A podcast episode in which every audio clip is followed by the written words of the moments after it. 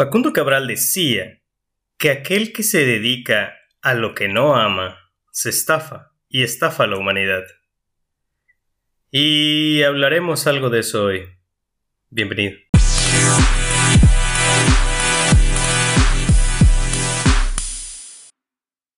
Buenos días, bienvenidos al podcast de Talento con Valor. El día de hoy tenemos el episodio 1 el título del capítulo Vive con propósito y vamos a hablar de ese tema en sí que es propósito. Lo elegí porque qué otra base más pudiéramos llegar a tener para iniciar un podcast de desarrollo de talento, desarrollo potencial, que tener bien determinado cuál es tu, tu propósito, ¿no? Así que comenzamos.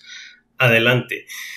Yo creo que todos en algún momento nos hemos preguntado si es correcto estar en donde estoy o hacer lo que hago día a día, ¿no? Eh, dudas o preguntas como si estás aprovechando tu día, si estás siendo feliz con lo que haces y créeme que no es mi intención aquí que nadie se ponga triste, que nadie entre en depresión, ¿verdad? Pero si me permites unos cuantos minutos, puedo a través de una estructura en en este capítulo y a través de una serie de, preguntas puedo ayudarte a, reafirmar cuál es tu propósito de vida si es que ya lo tienes y o si aún no lo tienes bien definido a que lo concretes. Aunque probablemente sea una tarea que todavía tengas que llevarte para pensar, para analizar terminando este podcast. Y para los que nunca hayan hecho los ejercicios que vamos a mostrar aquí el día de hoy, pues va a ser tener que volver a ponerlo una y otra vez, ¿no?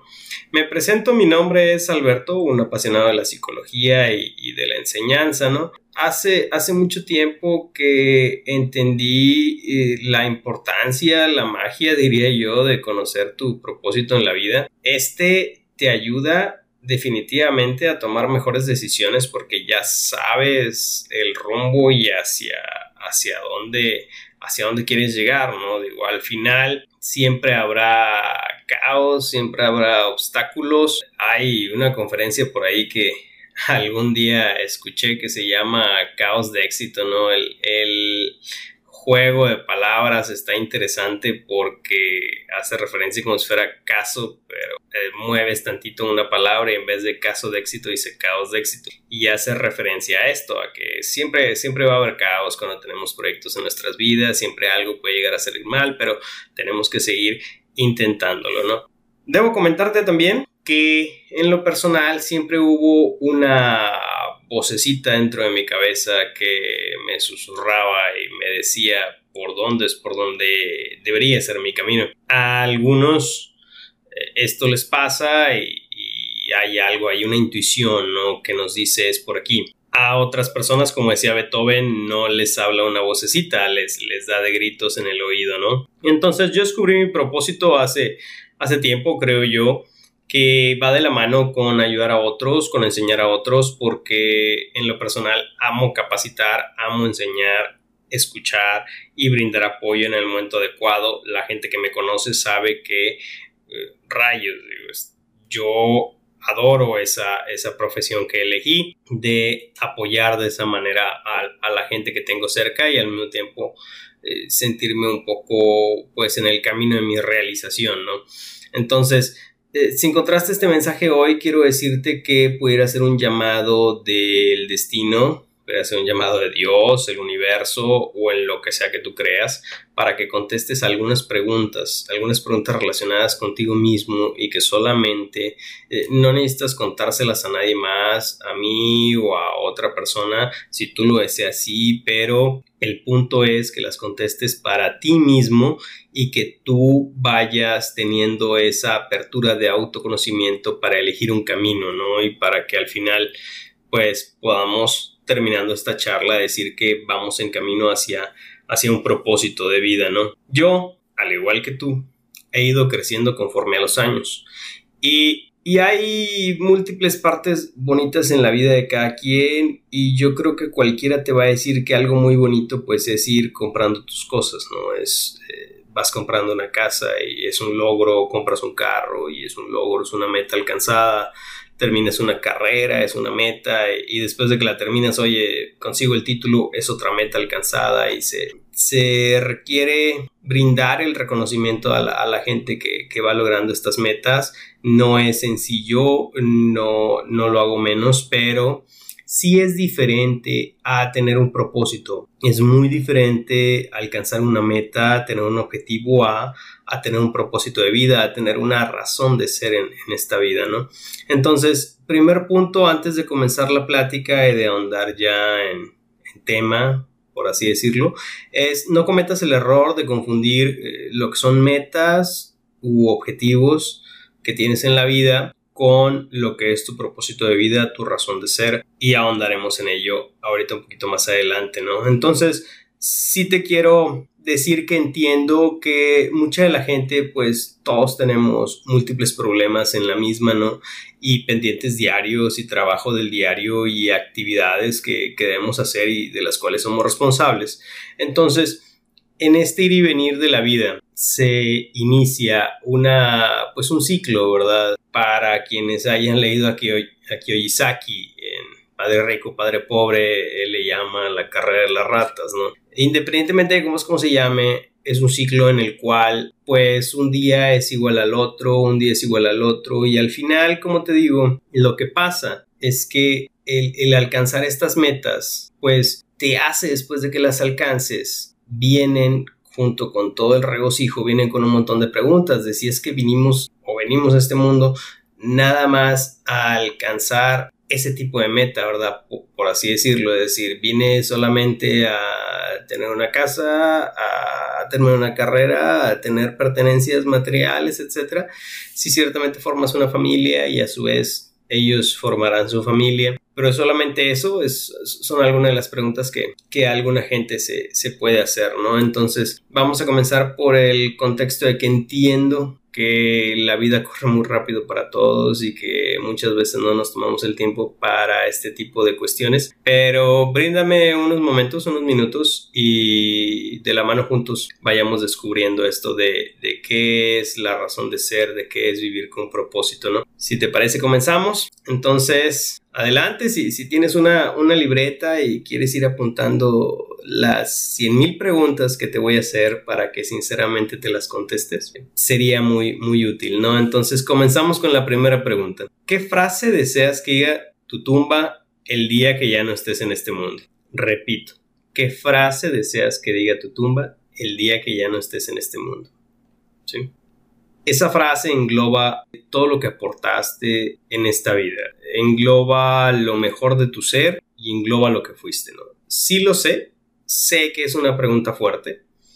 Si quieres lo podemos manejar de la siguiente manera. Si un periódico, tú siendo famoso, te dedicara un artículo el día en que tú ya no estés en este mundo, ¿qué diría el artículo? ¿Qué diría? Esta pregunta, que a la vez tiene toda la intención de hacerte reflexionar. Y espero que así sea, porque vamos a ir comenzando y creciendo. Va de la mano de, una anécdota que tal vez algunos pocos conozcan, otros no, no lo sé, pero aquí le voy a presentar. Si te digo el nombre Nobel, ¿qué es lo que se te viene a la mente? Nobel. Lo más seguro es que hayas pensado en los premios Nobel, el Premio Nobel de la Paz, el Premio Nobel de Ciencia, todo este tipo de cosas. Por su fundador de esta organización, que fue Alfred Nobel, un ingeniero, ¿verdad? Este, de los, creo que finales de los 1800, una cuestión así, eh, principios de los 1900. Entonces, el señor Alfred Nobel tuvo una situación interesante y es que él así como pasa actualmente, un día se levantó y vio que en el periódico aparecía un titular que decía muere el mercader de la muerte. El, el periódico ya había publicado su obituario porque lo había confundido a su hermano, al hermano de Alfred, a Ludwig, lo había confundido con Alfred. Entonces él ve el obituario del periódico que decía muere el mercader de la muerte, ¿no? Entonces eso a él impacta y al mismo tiempo le da una vuelta de tuercas en el cerebro, ¿no? Porque él dice, ¿cómo puede ser posible? Es decir, él, poniéndolo en contexto, él había inventado la dinamita, pero él, la intención principal que él tenía es porque había mucho trabajo de minería al cual él quería aportar y cuestiones para la construcción. Imagínate que tú estás en el negocio de los bienes raíces, inventas algo para la construcción y luego resulta que la gente lo comienza a utilizar para la guerra y que comienza a tener ganancias millonarias dentro de, del mercado de la milicia. Entonces, a él le sorprende que la gente al final se quedara con eso y lo recordara de esa manera. Entonces él decide hacer un cambio en su vida a partir de ese momento y dedicarse a una cosa completamente diferente, que en este caso fue apoyar al mundo creando los, la fundación, los premios Nobel que se entregan y destina el dinero de las ganancias de esto de la dinamita, lo destina hacia esta institución de los premios Nobel que a la fecha siguen, siguen instaurados, ¿no? Entonces, te puedo decir que sí logró su cometido el señor Alfred Nobel porque actualmente te digo el nombre y a todos se nos viene primero a la mente los premios antes de lo de la dinamita, salvo que hayas estudiado muy bien historia y no se te haya olvidado y todo este tipo de cosas, ¿qué puede ser? Entonces, debo decirte que al igual que Alfred, tu camino debe tener un propósito y este propósito va a requerir que tú hagas ciertas acciones como para o para llegar a ese propósito como lo hizo Alfred en su momento. Y responsabilizarte el mismo, ¿no? Hacerte cargo de este pendiente que tienes en tu vida. Entonces, ya una vez que estamos en, este contexto, debemos de saber, oye, bueno, a lo mejor una pregunta obvia que, ustedes pueden llegar a tener para conmigo es, ok Alberto, hasta ahorita muy bien, pero ¿cómo puedo saber mi propósito? ¿En dónde es donde está la guía que me lleve a eso? Y la respuesta está en una sola palabra la palabra es Ikigai, es una palabra japonesa y en ella está la respuesta de vivir con propósito, de vivir con pasión en la vida, de conocer tu razón de ser. Entonces, ahora bien, la gente me va a preguntar, ok Alberto, y segunda pregunta entonces, ¿qué es Ikigai? Porque me dejaste igual. Y yo muy socráticamente te respondo con otra pregunta y te diré, ¿te has preguntado cuál es tu misión en la vida, no? ¿O a qué venimos al mundo? La respuesta está en ese término japonés de Ikigai. Para la gente que lo haya estudiado, bueno, pues Ikigai así tal cual, la definición de, la palabra, esta combinación de, de palabra que tienen los japoneses, significa la razón de ser o la razón por la que tienes energía cada mañana para realizar las actividades que debes de realizar, ¿no? Es también aquello que te dice que el camino de tu vida es en un cierto rumbo y o dirección. Es todas esas cosas que hacen que la vida valga la pena o el valor intrínseco que puede tener una persona en su vida. Sí, entonces tiene múltiples significados, pero si nos vamos al significado de la palabra, sería la razón de ser de, una persona. ¿Por qué se hizo famoso este término Ikigai? Porque es por lo que la mayoría de la gente cuando habla de este tema va a buscar este término y va, a dar irremediablemente con este término de Ikigai dentro de, la red mundial de redes, ¿no? Porque a, lo que sabemos, ¿verdad? sucedió en unas islas, una comunidad de unas islas de Japón, en el cual se dieron cuenta ciertos científicos que la gente ahí tenía una esperanza de vida más alta. Y cuando entrevistaban a la gente, la gente también mencionaba que pues tenía era muy consciente de su felicidad y, eran felices y vivían más tiempo. Y cuando le preguntan a la gente a qué se debe o cuál es el motivo por el cual ellos le adjudican todos estos beneficios a su vida, ellos decían que era el Ikigai. Entonces, resumidamente en ese sentido, Ikigai es una parte de la fórmula de la felicidad y de la longevidad, ¿no? Ikigai es la respuesta a cuatro preguntas que quizás no te hayas hecho. Si tú ingresas en Google y en la sección de imágenes le pones Ikigai, todas las I son Is latinas. Si tú le pones Ikigai y la K es K de kilo. Si pones Ikigai, te va a salir muy probablemente el modelo de cuatro círculos concéntricos. En el centro, donde convergen los mismos, está la palabra Ikigai, que es la única forma de llegar al Ikigai, es juntando los cuatro. Cada círculo representa una pregunta que tú debes hacerte en la vida y para llegar a tu propósito, ¿no? Entonces, resumidamente, y ahorita vamos a andar más en ellas, el primer círculo nos va a decir qué o nos pregunta qué es lo que amas hacer, ¿no? Primer círculo, ¿qué es lo que amas hacer? El segundo círculo nos hace referencia a en qué eres bueno. El tercer círculo, ¿qué es lo que el mundo necesita? Y el cuarto círculo, ¿qué es algo por lo que te pueden pagar? ¿Sí? Entonces, ya tenemos ya los cuatro círculos. Entonces, solamente hasta que se completan los cuatro círculos en una actividad de vida que tú tienes es que encuentras tu Ikigai, si lo pongo así resumidamente. Ahora vamos, voy a extender cada uno de los puntos y luego voy a ahondar punto por punto para explicarlo, no te preocupes, estamos en lo mismo. Entonces, primer círculo, ¿qué es lo que amas hacer? También puede ser interpretado como qué es lo que te apasiona. ¿Qué es lo que podrías hacer gratis? ¿Con qué actividad se te pasa el tiempo volando? El psicólogo Mihaly Csikszentmihalyi mencionó que al realizar este, este tipo de actividades que tienen que ver con lo que amas, con lo que te apasiona, la gente entra en una especie de estado de flujo, también conocido como la zona, ¿no? Entonces es un estado mental en el cual la gente realiza actividades, pero está completamente inmersa en la actividad que ejecuta y se caracterizaba este, eh, todo este estado de flujo por un sentimiento de enfocar toda su energía en toda la implicación hacia la tarea y el éxito de la misma. Y aparte emocionalmente era agradable, ¿no? Entonces, si alguna vez te ha pasado, apúntalo, qué actividad fue o en qué actividad es. Entonces, eso es lo, que amas, lo, lo que te apasiona, ¿no? Después, segundo círculo del Ikigai, ¿en qué eres bueno? aquí debo de marcar la diferencia. Son cosas diferentes, lo sabemos. Es diferente lo que amas a en lo que eres bueno.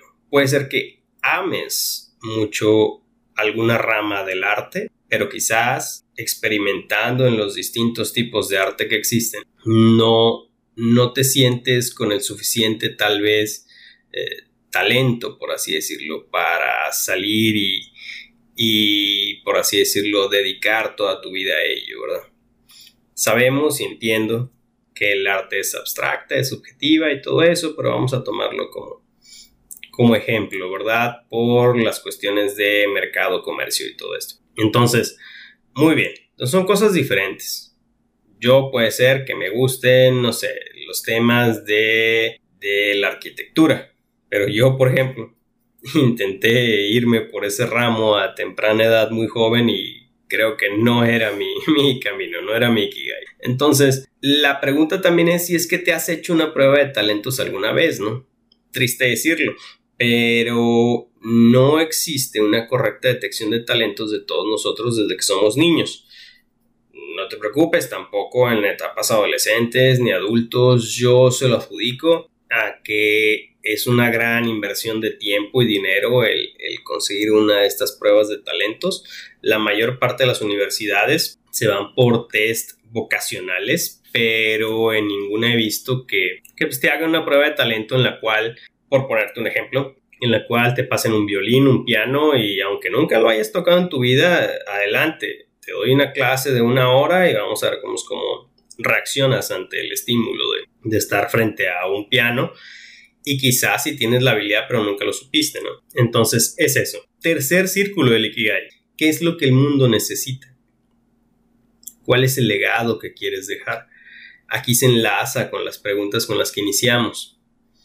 La de qué frase diría la tumba al final de tus días o qué diría un periódico de ti si fuera el caso de que, de que te escribiera una nota, ¿no? El día al final de tus días. Entonces, ese es el tercer círculo. El cuarto, ¿qué es algo por lo que te pueden pagar? Yo aquí te diría, pues busca tendencias actuales y futuras en el mundo laboral y de los negocios, ¿no? Eh, es impresionante cómo es como cambia este mundo en cuanto a oferta y demanda. Este 2020, un día nos levantamos y el mundo ya no era el mismo. Parecía que habíamos avanzado 10 años en el tiempo tecnológicamente y en en ciertos mercados, ¿verdad? La gente compraba más por e-commerce. Muchos se volvieron locos por el papel higiénico y vimos a grandes empresas cambiando sus giros de venta. Mm, Ford, por ejemplo, comenzó, lo anunció, comenzó a hacer prototipos para respiradores eléctricos. El trabajo a distancia se incrementó, todo lo que es freelancer está despuntando todavía más de lo que ya estaba. Yo te diría que busques tendencias, porque cuando esta pandemia pase, el mundo igualmente va a cambiar. Y pues la pregunta es si es que estamos preparados, ¿verdad? Para adaptarnos al cambio, para todo esto. Entonces, los cuatro círculos, el haber contestado estas cuatro preguntas y encontrar en una sola actividad algo, eh, en una sola actividad que todos converjan, ese es el Ikigai. Pero ¿qué pasa si solo tengo alguno de estos círculos y no los cuatro, verdad? Yo te diré que, por decir algunos ejemplos, si solo te dedicas a lo que amas y en lo que eres bueno, que es un escenario que pinta muy bien, ¿verdad? Puede ser un trabajo con pasión, ¿sí? Pero en cierto punto podrías cuestionarte tu verdadera utilidad al mundo en un determinado momento, ¿no? Es decir, todos estamos remando en una cierta dirección, pero nos haces falta tú, ¿no? El segundo punto, si te dedicas a lo que amas y lo que el mundo necesita, podrías tener una como misión en la vida por cumplir, pero quizás pues no genere los ingresos que buscas ni utilices tu mejor talento, ¿verdad? Entonces ahí, ahí tenemos un, gap.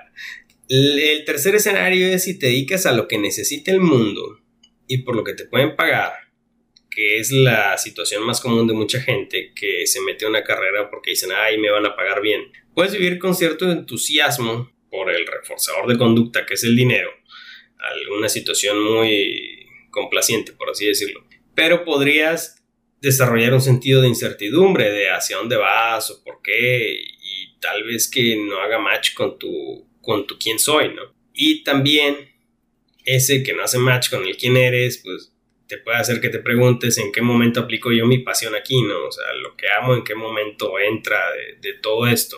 El último punto es si te enfocas en lo que eres bueno y por lo que te pueden pagar, eso sería un enfoque de profesión es bueno, confortable, lo más normal, digamos, pero puedes tener una sensación de vacío, de búsqueda de algo más, diferentes cosas. Entonces, Ikigai lo que busca es un enfoque integral en el que te cuestiones y abras tu mente a las posibilidades, que investigues opciones, que hagas esas actividades que amas, en las que eres bueno, que el mundo necesita y por lo que la gente pagaría. Entonces, ya lo tenemos en ese contexto, ya más o menos vamos entendiendo de qué es de, lo que vamos a hablar. Trataré de que ahondemos un poco más en, en esto, ¿no? Entonces vamos a ahondar un poco más en cada círculo. Así que comenzamos con el primer círculo. ¿Qué te apasiona? ¿Sí? Allá va, dos preguntas. Comenzamos con dos preguntas. ¿Qué comprarías si tuvieras dinero, no lo sé, 10 millones de pesos más en tu cuenta de banco el día de hoy. Te voy a dar un tiempo, piénsalo. Y dime si seguirías haciendo lo mismo, las mismas actividades, trabajo, negocio, no sé, ¿qué haces ahora? Te doy un tiempo.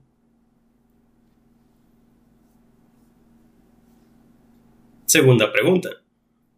¿Qué harías si supieras que estás en el último año de tu vida? Tómate tu tiempo. ¿Qué actividades harías?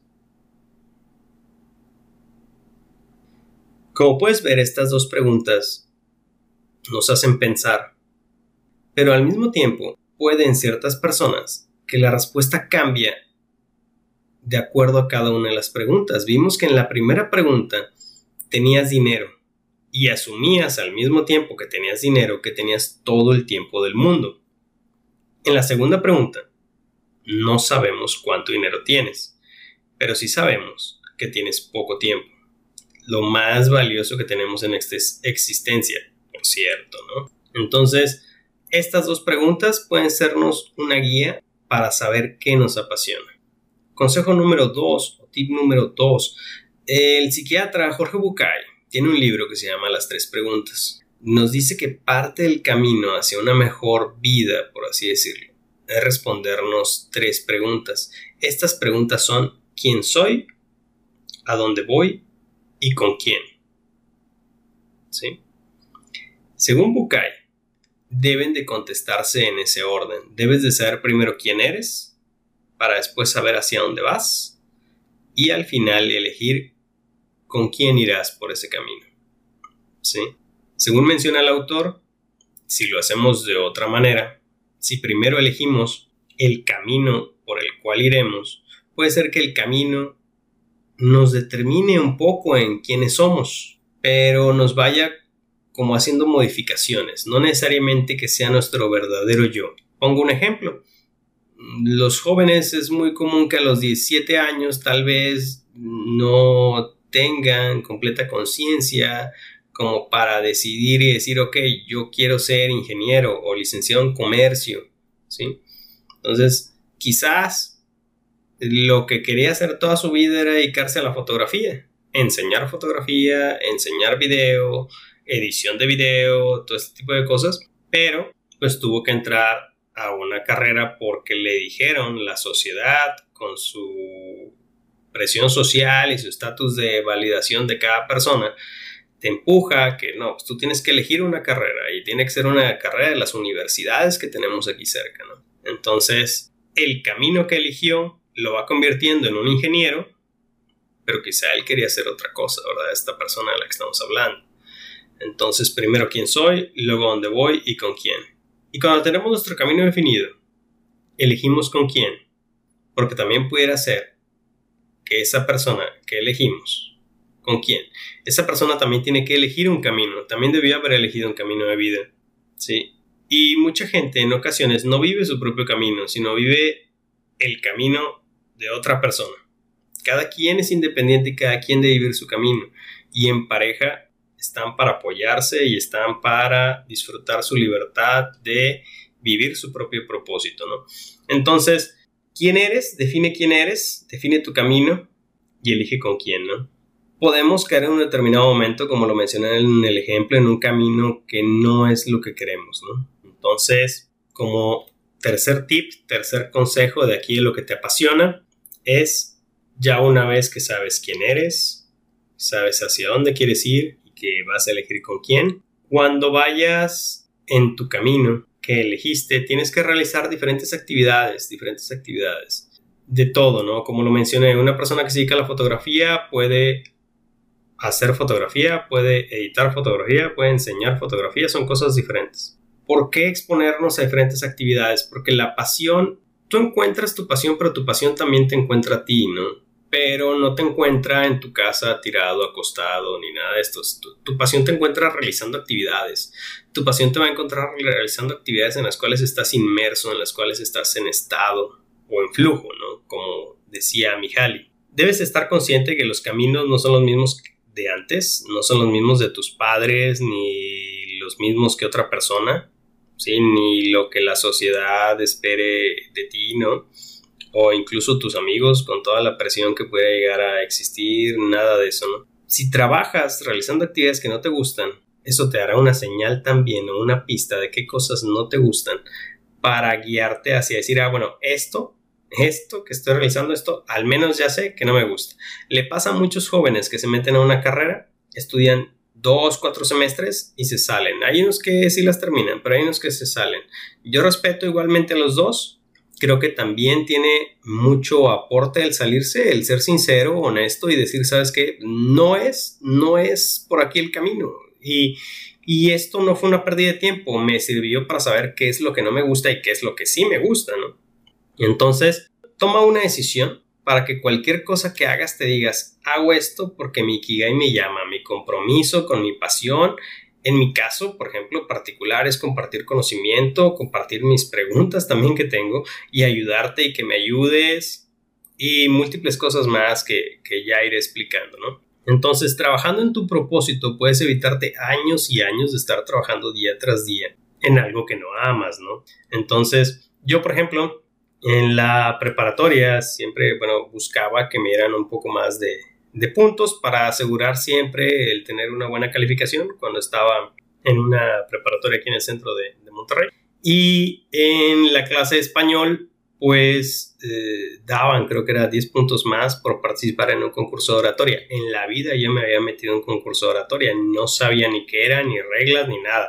Y ahí imagino, hubo jóvenes que a lo mejor en la secundaria participaban. Yo nunca me enteré de ese tipo de concursos. En la prepa me enteré porque daban un poco más de puntos y me metí. Y resulta que me metí y gané, ¿no? Dentro de, de mi institución. Y luego fui a un Interprepas, en donde también quedé en los primeros lugares y todo esto, ¿no? Entonces, uno, una de las personas del jurado, ya cuando fui al Interprepas, a, a las eliminatorias finalistas, me dijo, oye, Alberto, mm, me pareció muy bien tu, plática, el tema, la forma en que lo diste y todo esto, me agradó. Me dijo, yo en lo personal voté por ti y me hubiera gustado que hubieras quedado, etcétera. No pasó así, pero te quiero decir que que dedícate a esto, tienes, tienes un talento, es decir, te, te agrada comunicar algo a la gente, la gente te escuchó muy bien, recibí buena retroalimentación ese día también, entonces aprendí que lo que debía hacer era pues compartir conocimiento de algo que, que, me gustara. Después más adelante, pues cuando se mezcla con mi pasión, que es la psicología, pues aquí me tienes, ¿no? Aquí me tienes transmitiendo conocimiento porque es lo que me llama, es lo, lo que quiero hacer, ¿no? Entonces, es eso. Yo te diría, déjate fluir con lo que te apasiona, con esa sabiduría interna que te dices por aquí. Hay una diferencia entre lo que nos gusta y lo que nos apasiona, ¿no? Lo que nos apasiona lo amamos, se nos pasa el tiempo rápido en esa actividad, nos desconectamos del dolor y, y tú, por ejemplo, si tienes una situación difícil, pudieras sobrellevar esa situación difícil enfocándote en sobrellevarla y ayudar a otros a, sobrellevarla, ¿verdad? Hay un documental en Netflix que recomiendo donde, que, bueno, que se llama No soy tu gurú, que va, va de la mano y uno de los casos que se maneja aquí por parte de Tony Robbins, que es uno de los, bueno, para quien no, no le llegase a conocer, uno de los coaches más importantes a, nivel mundial, ¿no? Digo, el hombre fue, fue coach de Obama y pues fue eh, llamado Sir porque también en, en, Europa, este, pues ahí a la familia real también ahí tuvo este, pues algunas intervenciones de, de, coaching y demás, ¿no? O sea, el hombre es la, la institución en, en, ese, en ese ámbito, entonces tú puedes ver el, el documental y hay un caso en específico de una chica que había sufrido mucho en toda su vida. Y él, él, le menciona que es un milagro. Él dice, es un milagro que estés parada aquí, que hayas sobrevivido a todo eso. Dice, ahora bien, pudieras enfocar todo eso que te pasó para ayudar a más gente que también está pasando por lo mismo, Entonces es una, una razón de ser de ella en este mundo, ¿no? Para ayudar a mejorar las cosas, para ayudar a equilibrar la balanza sí existe maldad en el mundo, pero también existe gente que está tratando de remar hacia las cosas positivas, hacia la bondad y todo esto, ¿no? Entonces, después de este paréntesis, recapitulamos, no lo olvides, estamos en el primer círculo del Ikigai. Eh, tus pasiones te van a llevar a tu propósito, pero no es el propósito en sí, recordemos que apenas vamos en el primer círculo. Y Última cosa que debo aclarar en, este, este primer círculo, recuerda y ten esto en mente, no hay un trabajo o actividad mejor que otra. Lo importante es cómo nos sentimos cuando la realizamos. ¿Sí? Sabes que, como anécdota, paréntesis nuevamente aquí en, en todo esto, conocí a un director de finanzas de una empresa internacional el señor con sus superpuestos, sus superprestaciones y en lo que para muchos pueda llegar a ser este, pues, el trabajo de sus sueños, por así decirlo. El sueño de esta persona y por lo que él ahorraba dinero, ahorra, y creo que lo va a realizar, quería ir a poner un puesto de comida mexicana en Alemania. Él decía, yo, que ya estoy cerca de retirarme cuando me retire, lo que voy a hacer con mi dinero es, y ahí me vas a ver, y me dijo la calle y más o menos qué era lo que había cerca. Dijo, yo pasé por ahí, dijo, yo quiero poner un puesto de comida ahí. Dijo, a mí me encanta la cocina, me encanta cocinar, me encanta aprender. Yo cocino en la casa. Le dice a su esposa, a ver, dame chance. Y él es el que cocina, a él le encanta. Y él quiere irse ahí, ¿no? Entonces, no hay un trabajo o actividad mejor que otra. Lo importante es cómo nos sentimos cuando la realizamos, ¿no? Ok. Entonces, ese es el primer círculo de Ikigai. Segundo círculo de Ikigai, ¿en qué eres bueno? ¿En qué eres bueno? ¿Sí? Esta pregunta viene con truco porque nosotros podemos tener una especie de autoceguera al vernos a nosotros mismos.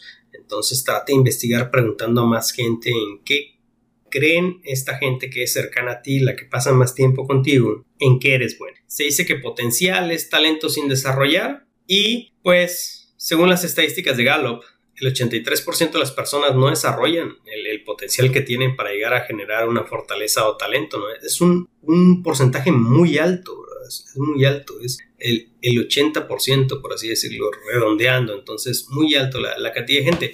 Entonces, sabemos que existe una gran cantidad de gente a la que no se, le, no se le detectó perdón, su talento. Y yo en lo personal conozco un caso en específico de una persona cercana a mí que en su retiro a los 55 años decidió comenzar a pintar. Y sabes que resultó ser muy buena pintando, ¿verdad? Muy, buena en ello.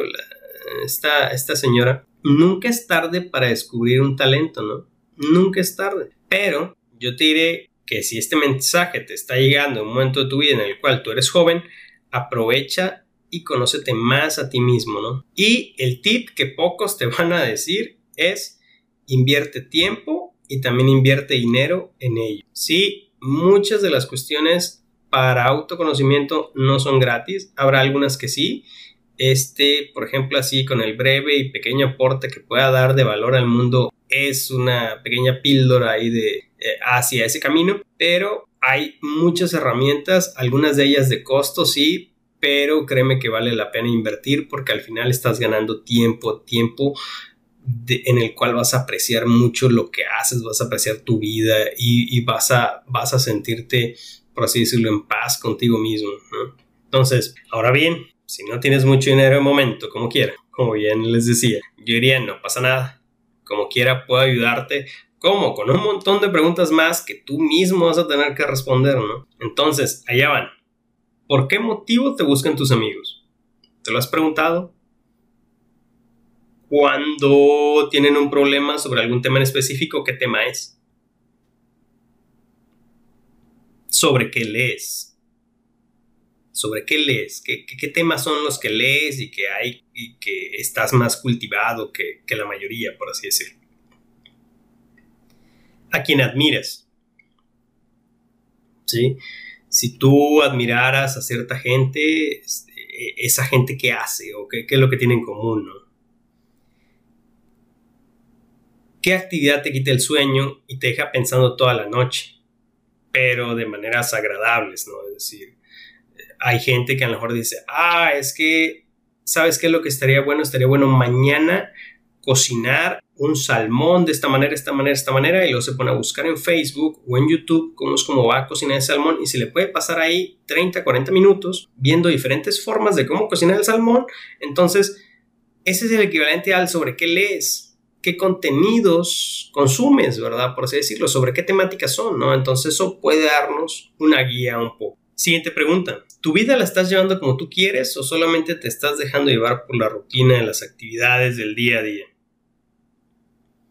¿cambiarías algo en tu vida? ¿Alguna decisión profesional?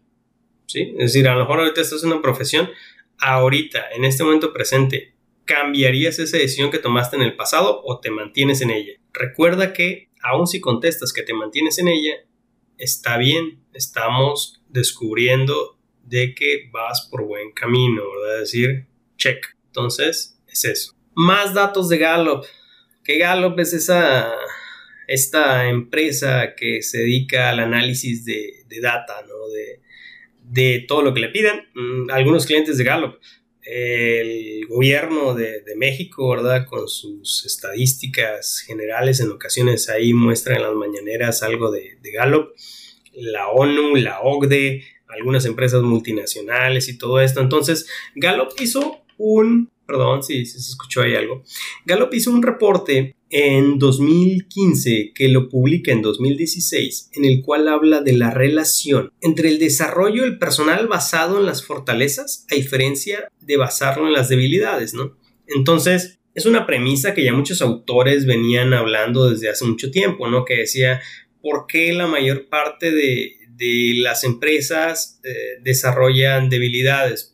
Por así decirlo, ¿no? Es decir, ¿por qué nos enfocamos mucho en debilidades? Oye, es que yo no soy bueno para esto, bueno, déjame, me, pongo a, practicar, ¿no? Entonces, Gallup hace la investigación, hace una serie de reportes cruzados que para los que me manden un mensaje a, a, Instagram o a Facebook, ¿verdad? Les envío el reporte sin ningún problema. Pero Gallup hace este, este reporte, esta investigación y nota que cuando se le desarrolla a la gente en las fortalezas, en los talentos que ya vienen innatos, que hubo un 19% de aumento en ventas de estas compañías a nivel mundial, un 29% de aumento de ganancias, un 59% menos de incidentes de seguridad y, aquí el dato interesante para todos los que se dedican a recursos humanos, 72% de menos rotación en organizaciones que ya manejaban alta rotación.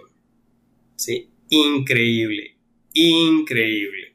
Eh, debo decirte que la mayoría de las personas oculta su verdadero potencial y mientras estamos en lo que parecería ser un juego en donde fingimos ser menos de lo que somos capaces de hacer y de, de ser, pues el tiempo pasa, ¿verdad? Pero el tiempo se va consumiendo en nuestra vida y algún día vas a tener que tomar la decisión de dejar de ser esa persona o esa versión de ti que no eres y vas a tener que comenzar a ser tú mismo o comenzar a ser, como siempre viste haber sido, tu mejor tú mismo. Tu mejor versión de ti mismo.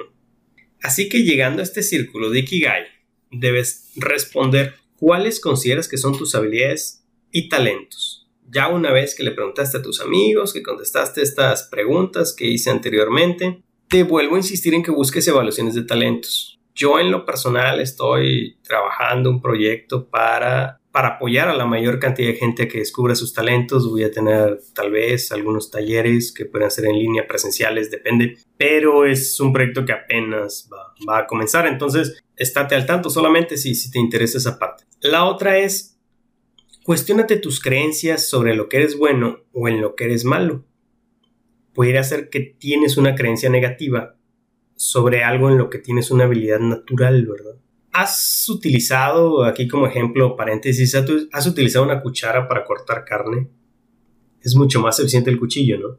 Entonces, ¿a qué va esta analogía? Cada persona alcanza su mayor rendimiento y eficiencia cuando se aplican en lo que fueron diseñadas. Imagínate a Beethoven jugando básquetbol y a Michael Jordan queriendo ser científico, ¿no? Entonces el mundo se habría perdido de, de talentos. Y muy probablemente Michael Jordan sea de los mejores ejemplos de un Ikigai, porque su vida nos lo muestra clarísimo, ¿no? Es decir, su Ikigai estaba con el básquetbol. Si con el básquetbol él le gustaba, era bueno en ello, tenía talento, aportaba al mundo todos aportes de liderazgo y para la gente que haya visto sus documentales y todo esto, es todo el legado que él dejó dentro de ese ramo. Y eh, el mundo, o bueno, la gente le pagaba muy bien por ello, ¿no? Después él se va, como Pember, ya sea en documentales o en la película Space Jam, él se va y comienza una carrera en el béisbol. Y en el béisbol no tiene las mismas cualidades de talento que él tenía en el, en el básquetbol. Sí le gustaba mucho el, el béisbol, de hecho él todavía lo, lo, admite, ¿verdad? Le encanta el béisbol y era algo que él no quería dejar pasar su vida sin intentarlo, pero en el béisbol nunca se completó su Ikigai por esa parte de talento, ¿no? Sí. A mí, a mí me siento que me pasa con el arte, a mí me encanta el arte. Yo, si, si alguien me quiere sacar una plática sobre ello y alguien me, quiere dar un dato sobre Rockwell, Dalí, el Greco, no sé, cualquiera de, ellos, o si nos vamos a cine o así, este, puede que no sea muy cultivado como la persona que, tengo enfrente, pero lo escucho porque me agrada, me encanta el tema, aunque yo lo intenté, yo intenté irme por el dibujo mucho tiempo, nunca se me dio, entonces mi Ikigai no se cerraba ahí, ¿no? Pero me encanta el tema, es decir, me, encanta también, me apasiona, eh, no estoy tal vez quizá tan cultivado como la gente que tal vez sí estudió cinco años de ello y aparte se dedica y aparte eh, se ahonda en esos temas todos los días, pero ahí no cerraba mi, mi Ikigai, no, no sé si, si me haya dado a entender un poco. Entonces, llevamos dos círculos, recapitulamos qué es lo que te gusta o qué es lo que te apasiona y en qué eres bueno o cuál es tu talento. Pasamos al tercer círculo del Ikigai, lo que el mundo necesita. ¿sí? Existe gente que a falta de un porqué en sus actividades diarias siente que le hace falta energía. Tú y yo acá entre nos sabemos que le falta un propósito.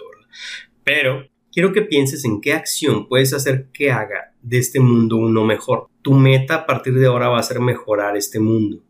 ¿sí? Y como es una meta enorme, vas a tener que tener energía todos los días de tu vida para alcanzar esa meta. Quiero que te pongas una meta allá arriba en, en la luna, por así decirlo. Ahí te va un ejercicio para que elijas esa meta. Piensa que tienes dinero ilimitado para cumplirlo. No te cohibas, no, no te limites. Tienes dinero ilimitado. ¿Qué harías? Ponle un número.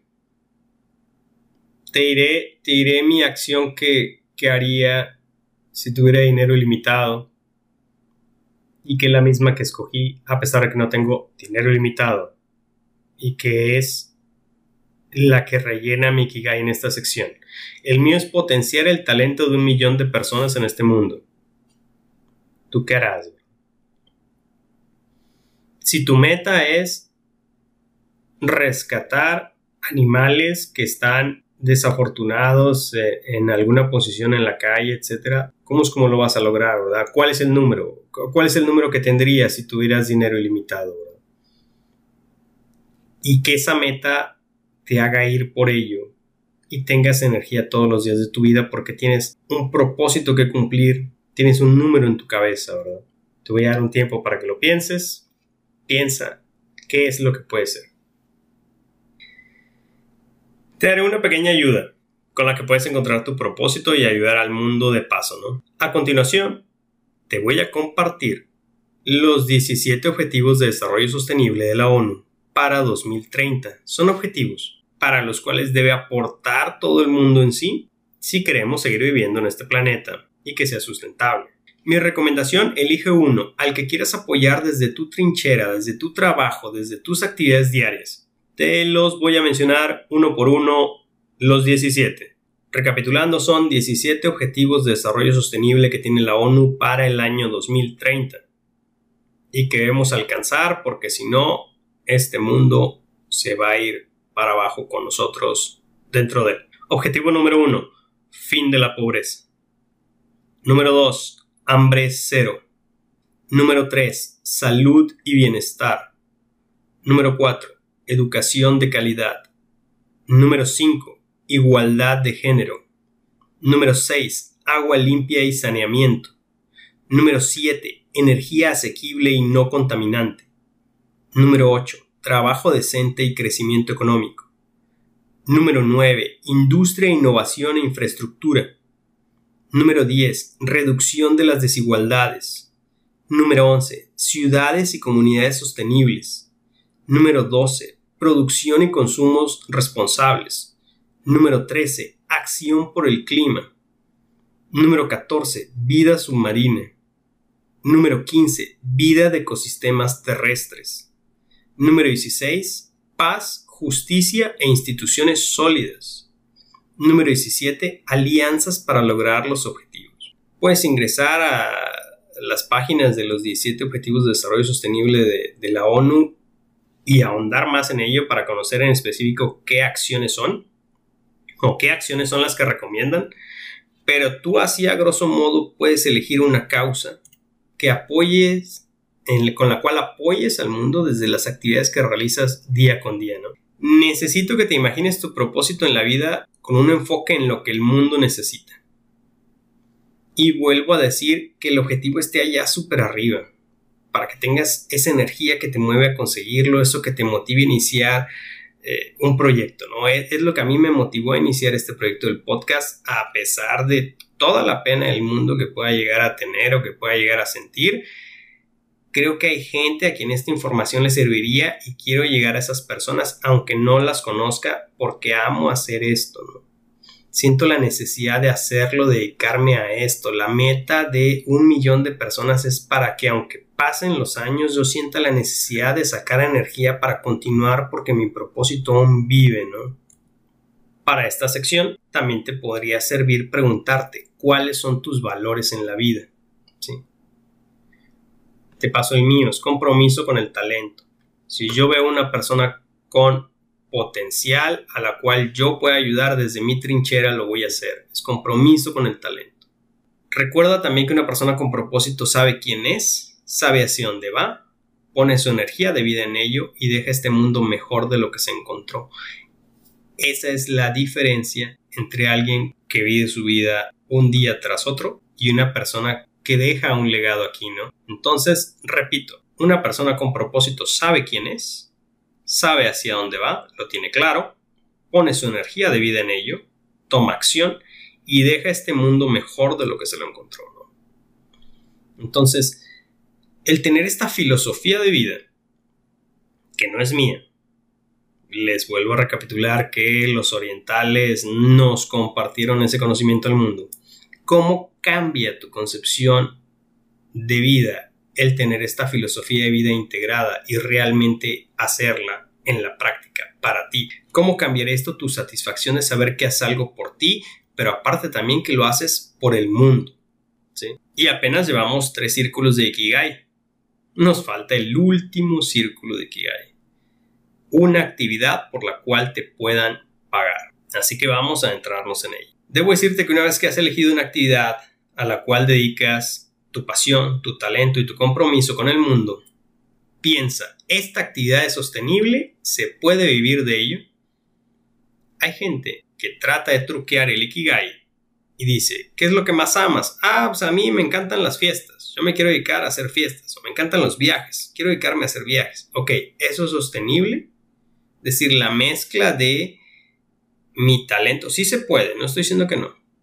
Por ejemplo, Luisito Comunica, Alan por el Mundo, todo esto, tienen la pasión, les gusta, son buenos demostrándoles a la gente y se les retribuye económicamente y ellos aparte aportan algo a la comunidad con obras de beneficencia cuando, cuando tienen ciertas ganancias, ¿no? Y todo esto con lo cual pueden llegar a, a compartir. Entonces, el otro tipo consejo es busca tendencias de negocios, de trabajos, como ya lo había mencionado. Los cambios que ocurrieron en este 2020, vimos que, por ejemplo, las gráficas de ventas del e-commerce aumentaron un 50% en meses, cuando este incremento se esperaba originalmente hasta cerca del año 2030. Para algunos analistas, en el ámbito de tecnología, comenzamos, un día nos levantamos por ahí de marzo, abril 2020 y ya estábamos viviendo en 2025, 2030, no sé, es decir, amanecimos y ya eran las necesidades comerciales de otro mundo. ¿sí? Eh, los gimnasios ya no eran eh, en el lugar físico, la ropa ya no se compraba en estas grandes tiendas de ropa, sino tenías que pedirla en línea. Un día nos levantamos y todo eso estaba cerrado y todo tenía que ser en línea como originalmente se esperaba en los pronósticos de comercio en el mundo, pero en los años más adelante, no ahorita. Ya la gente de pronto comenzó con pedidos todos a domicilio, todos Uber Eats, todos Didi. También analiza qué trabajos podrían llegar a ser destituidos por máquinas o software, Y cuáles se seguirán manteniendo para las personas. Y pues tú si aún no comienzas una carrera, por así decirlo, profesional, todavía pudieras elegir una especialización que, te guste. Los que ya la eligieron pudieran encontrar un match o pudieran, como les mencioné, hay gente que sí corta de tajo y hay gente que decide terminarla y después ya hace un cambio, ¿no? Entonces, es eso. Una vez que tienes tu propósito definido, basado en los cuatro enfoques del Ikigai, pásalo por la prueba de los cinco porqués. Responde por qué lo hago por qué hago esto o por qué haría esto. Y quizás no sea algo que descubras con un solo por qué. De hecho, los orientales dicen que si te preguntas cinco veces por qué, es más probable que llegues a una causa raíz. Haz el ejercicio, pregúntate cinco veces por qué lo haces. Si puedes responder esas cinco veces por qué, felicidades, un aplauso de mi parte, has encontrado tu Ikigai. Ahora, última parte, voy a dejarte aquí así nada más, con un montón de dudas y el Ikigai, y después que sigue, etcétera. No sé, mis días del día a día, entonces cómo voy a comenzar mi camino con propósito, no sé, puedes tener muchas dudas. ¿Cómo comienzo o qué es lo que sigue después de que ya lo encontré? Lo que sigue es tomar acción. Yo te diría, empieza a construir tu razón de poco a poco, ¿no? O sea, poquitos, pasos pequeños. Responde esta pregunta. ¿Qué tienes que hacer para dedicarte a lo que más disfrutas y mejor se te da. ¿Qué tienes que hacer para dedicarte a lo que más disfrutas y mejor se te da? ¿Sí? Necesitarías hacer un plan para ello. Entiendo que pudiera ser que estés trabajando en este momento o que estés estudiando una carrera diferente a la tuya. No te pido que dejes todo así de tajo, pero sí te digo que puedes hacer un plan para ir por ello. Entonces, nuevamente, ¿qué tienes que hacer para dedicarte a lo que más disfrutas y mejor se te da? Y yo agregaría, ¿cuál es esa mínima actividad viable con la que comenzarás esa vida con propósito? No te pido mucho, te pido la mínima actividad viable. Esto podría ser, por ejemplo, desde enviar un WhatsApp a un amigo que sepas que te puede orientar en un tema o profesión a la que tú te quieres dedicar. O puede ser incluso también, no sé, o sea, comprar una libreta especial donde solo escribas actividades pendientes relacionadas a eso que quieres vivir. Entonces ya puedes ver cómo con esa pequeña acción ya comenzaste, ¿no? Lo importante no es tu primer objetivo hacia tu propósito, es la persona en la que te estás convirtiendo cuando avanzas hacia tu objetivo. Ya no eres el mismo, ni mental ni físicamente porque las neuronas se reorganizan en nuestro cerebro. Entonces, recuerda, somos lo que creemos que somos. Si te gusta la fotografía, primero sé un fotógrafo, toma muchas fotos, no importa que no tengas el mejor equipo. Primero es un trabajo mental y créetelo y haz muchos trabajos de fotografía con las herramientas que tengas a la mano. Después habrá la oportunidad de tener los mejores equipos. No se compran los mejores equipos primero y luego hago un montón de fotos. No es. Primero tienes que tenerlo tú dentro de ti toda esa pasión que aunque sea con un celular prestado, comienzas a tomar fotos. Libérate de antiguas ideas o paradigmas que tengas. Comienza a dedicar tiempo y energía a hacer las cosas que realmente disfrutas. Disfruta estar en el aquí y el ahora, ¿no? Ahora bien, en esto de las acciones, un spoiler alert. Debo advertirte. Tendrás miedo. Tendrás miedo de hacer lo que sabes que debes hacer de tomar esa decisión. La pregunta es si serás feliz si no lo haces. Todos, o la mayoría de nosotros, tenemos o sabemos de una acción que si la hiciéramos nuestra vida cambiaría. Pero muchas veces nos detiene el miedo, tema para el cual quizá dedique otro podcast en otro momento, pero habrá miedo, resumidamente. Debes de saber que tu plan o estrategia de acción que vayas a implementar va a implicar irremediablemente elegir a qué dices que sí y a qué dices que no. Debo decir que lo que debes hacer últimamente es intentar las cosas. Y yo sé que puedes tener miedo al que dirán, como a mí me pasó. Pero yo te voy a dar un consejo, te voy a decir algo. Aunque hagas bien las cosas, habrá gente que te va a criticar si las haces bien o las haces mal. Créeme. Entonces, hazlas como tú quieres. Además, ninguna de las personas que se la pasan criticándote viven tu vida. Tú debes de vivirla como tú quieres o como tú tienes la idea de formarla. ¿Sí? Entonces, comienza a tomar acción. Eso es una parte de la gente y habrá otro montón de gente también a la cual lo que tú hagas le puede valer medio kilo de cacahuates. Porque aceptémoslo, la gente también tiene sus propios problemas personales. Entonces, tú no puedes creer que no lo vas a hacer por lo que la gente vaya a decir. Créeme que la gente tiene demasiados problemas para pensar en todo lo que la demás gente también está haciendo en su vida, ¿no? Recapitulando, lánzate al mundo, lánzate a ser con SR, hacer, a hacer y luego a tener. No esperes a que te descubra el mundo tus talentos o así. Tú toma acción masiva en ello.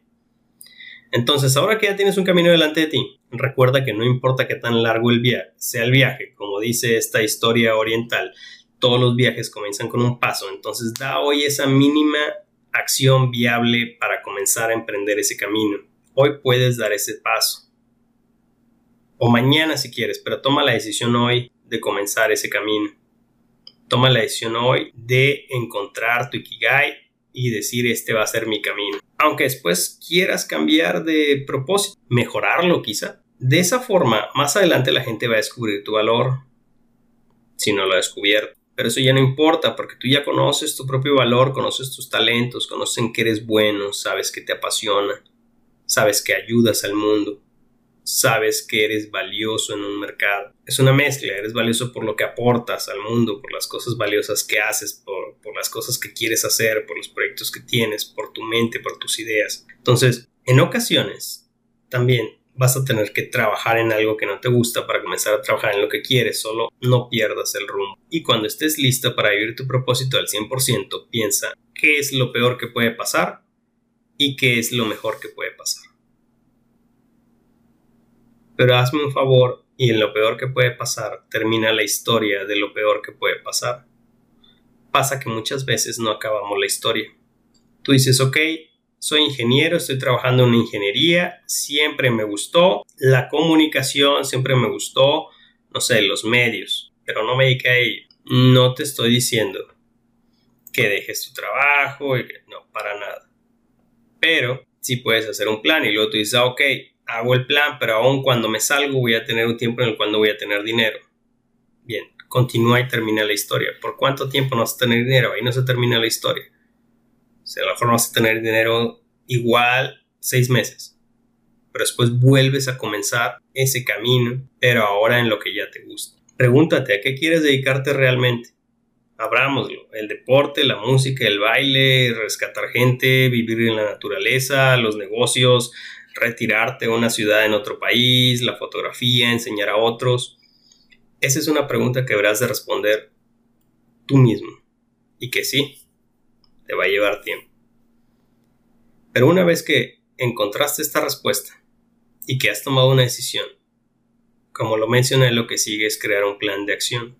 Concretar esa idea en tu mente, pero también en la realidad. Que esta cuestión del plan de acción ya será tema para otro capítulo los tiempos ya me están comiendo, ¿no? Para terminar y conclusiones, debo decirte que cuando me entré en este tema, que espero te haya agradado, descubrí que lo más difícil después de encontrar tu propósito es tomar esa acción masiva para llevar a cabo ese propósito. Descubrí que se iba a requerir mucha energía para lograrlo a lo largo de mi vida. Pero la parte más importante y a la cual tú también puedes llegar a enfrentar es que hay un trabajo todavía más duro, interno, arduo, y complejo para eliminar miedos, barreras mentales, creencias, autosabotajes y todo tipo de demonios internos individuales y particulares que cada uno de nosotros tenemos.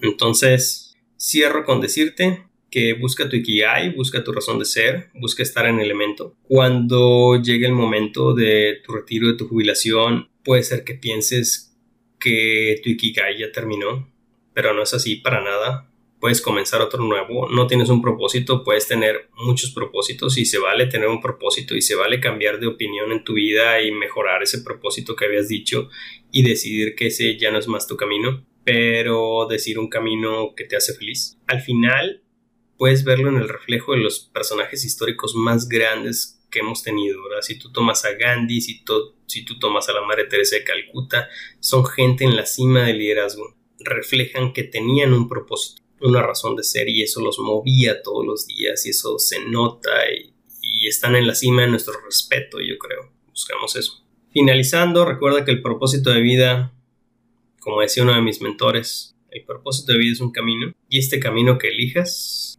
al final no tiene que ser el camino del éxito o el camino del dinero o de la fama. Al final solamente tiene que ser tu camino. Me despido de ustedes, gracias por haberme escuchado tanto tiempo. Mi nombre es Alberto López, psicólogo y apasionado de estos temas, de eso no tengas ninguna duda. Si quieres seguir aprendiendo más de estos temas o de este tipo de temas, te espero en el próximo capítulo. Espero subir un capítulo a la semana, diferentes temas de índole de psicología y de motivación, desarrollo personal y humano. Solo sígueme en, mis redes sociales, actualmente tengo Facebook, eh, Instagram, YouTube estoy en Spotify y existe la página web talentoconvalor.com y en todas las demás talento con valor, ¿no? Entonces ahí estoy, es un pequeño proyecto que estoy comenzando y estoy comenzando y todo este capítulo fue para decirte que estoy comenzando porque yo ya hice esto, porque tengo que ser congruente con mi Kigai. Porque quería hacerlo, porque me llamaba. No importa si, si pasa lo que pasa después, yo lo hice. Y finalizando, si conoces a alguien que crees que le pueda servir este contenido, compártanlo en redes sociales. Esto fue el podcast número uno de Talento con Valor. Muchas gracias. Mark Twain decía que hay dos días importantes en nuestras vidas. El día en que nacemos y el día en que sabemos por qué.